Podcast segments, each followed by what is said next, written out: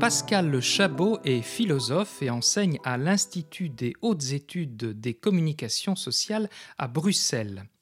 Dans le prolongement de la réflexion initiée dans son traité des libres qualités, il publie son dixième essai aux presses universitaires de France, Avoir le temps, essai de chronosophie. Rien ne semble plus juste que de disposer de son temps puisque ce n'est que cela, vivre, avoir du temps. Or, constate l'auteur, rien n'est si commun que d'en manquer, de le donner ou d'en être dépouillé, même sans intention malfaisante. Mais de quel temps parle-t-on? S'écoulant impitoyablement du sablier, passe le temps objectif. L'esprit, quant à lui, à son rythme, expérimente le temps spontané, rendu à la vacance, presque innocent. En plus de ces deux ordres, quantité et qualité, il en existe un troisième que l'on perçoit en parcourant la diversité des histoires et des lieux, le temps des civilisations. Chaque civilisation se fait sa propre représentation du temps, son propre schème, figure du temps, canevas, qui balise le rapport que les membres d'une société peuvent entretenir avec lui. Le temps linéaire et le temps cyclique cohabitent en chaque schème. On peut considérer qu'ils vont en spirale, figure du devenir, mais qui peut se répéter. La spirale est au centre de tout l'exposé du livre, qui convoque aussi les réalisations qu'elle a inspirées dans le monde des arts, œuvres de Nazca au Pérou, de Borromini à Rome, de Tatlin à Moscou ou de Smithson en Utah. Dans une perspective philosophique, animée du désir de donner un sens à l'expérience singulière de ce qu'est aujourd'hui avoir ou n'avoir pas le temps, l'auteur présente successivement, dans leur ordre d'apparition historique, cinq grands schèmes, modes majeurs du temps des civilisations destin, progrès, hypertemps, délai et occasion.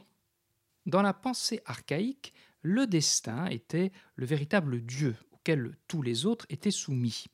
Tout dans ce monde arrivait par le destin et s'en retirait à sa guise.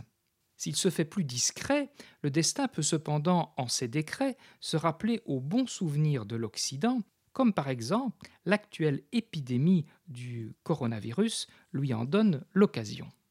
Le progrès, quant à lui, est le schème issu de la révolution moderne qui suit la volonté de Descartes de voir l'homme maître et possesseur de la nature.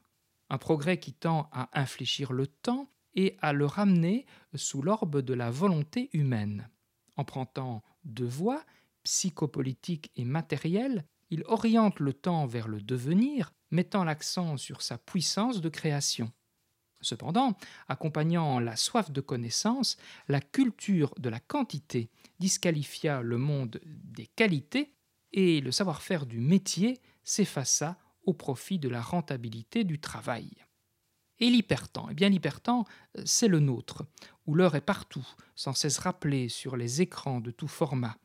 Si le destin avait ses racines dans le passé et le progrès ses visions dans le futur, l'hypertemps est tout entier focalisé sur le présent qui règne dans la bulle où chacun se trouve installé et y voit défiler, s'entremêler à l'infini ressentis, idées, informations, divertissements.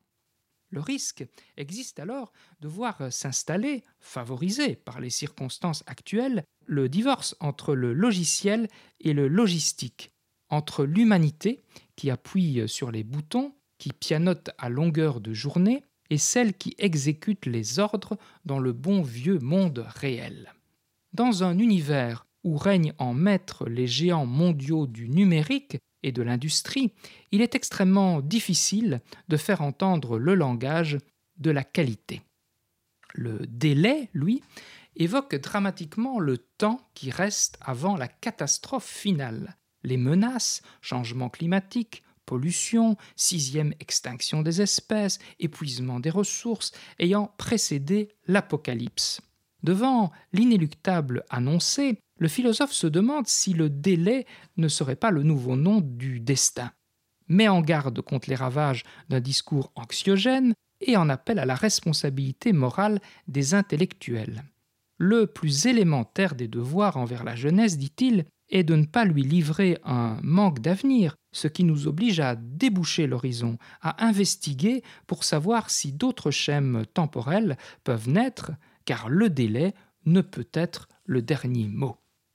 Après cette belle description diachronique des différents schèmes nés au cours des civilisations successives, l'auteur insiste ils vivent et survivent, se télescopent et interfèrent dans une bataille dont nous sommes les témoins et les victimes.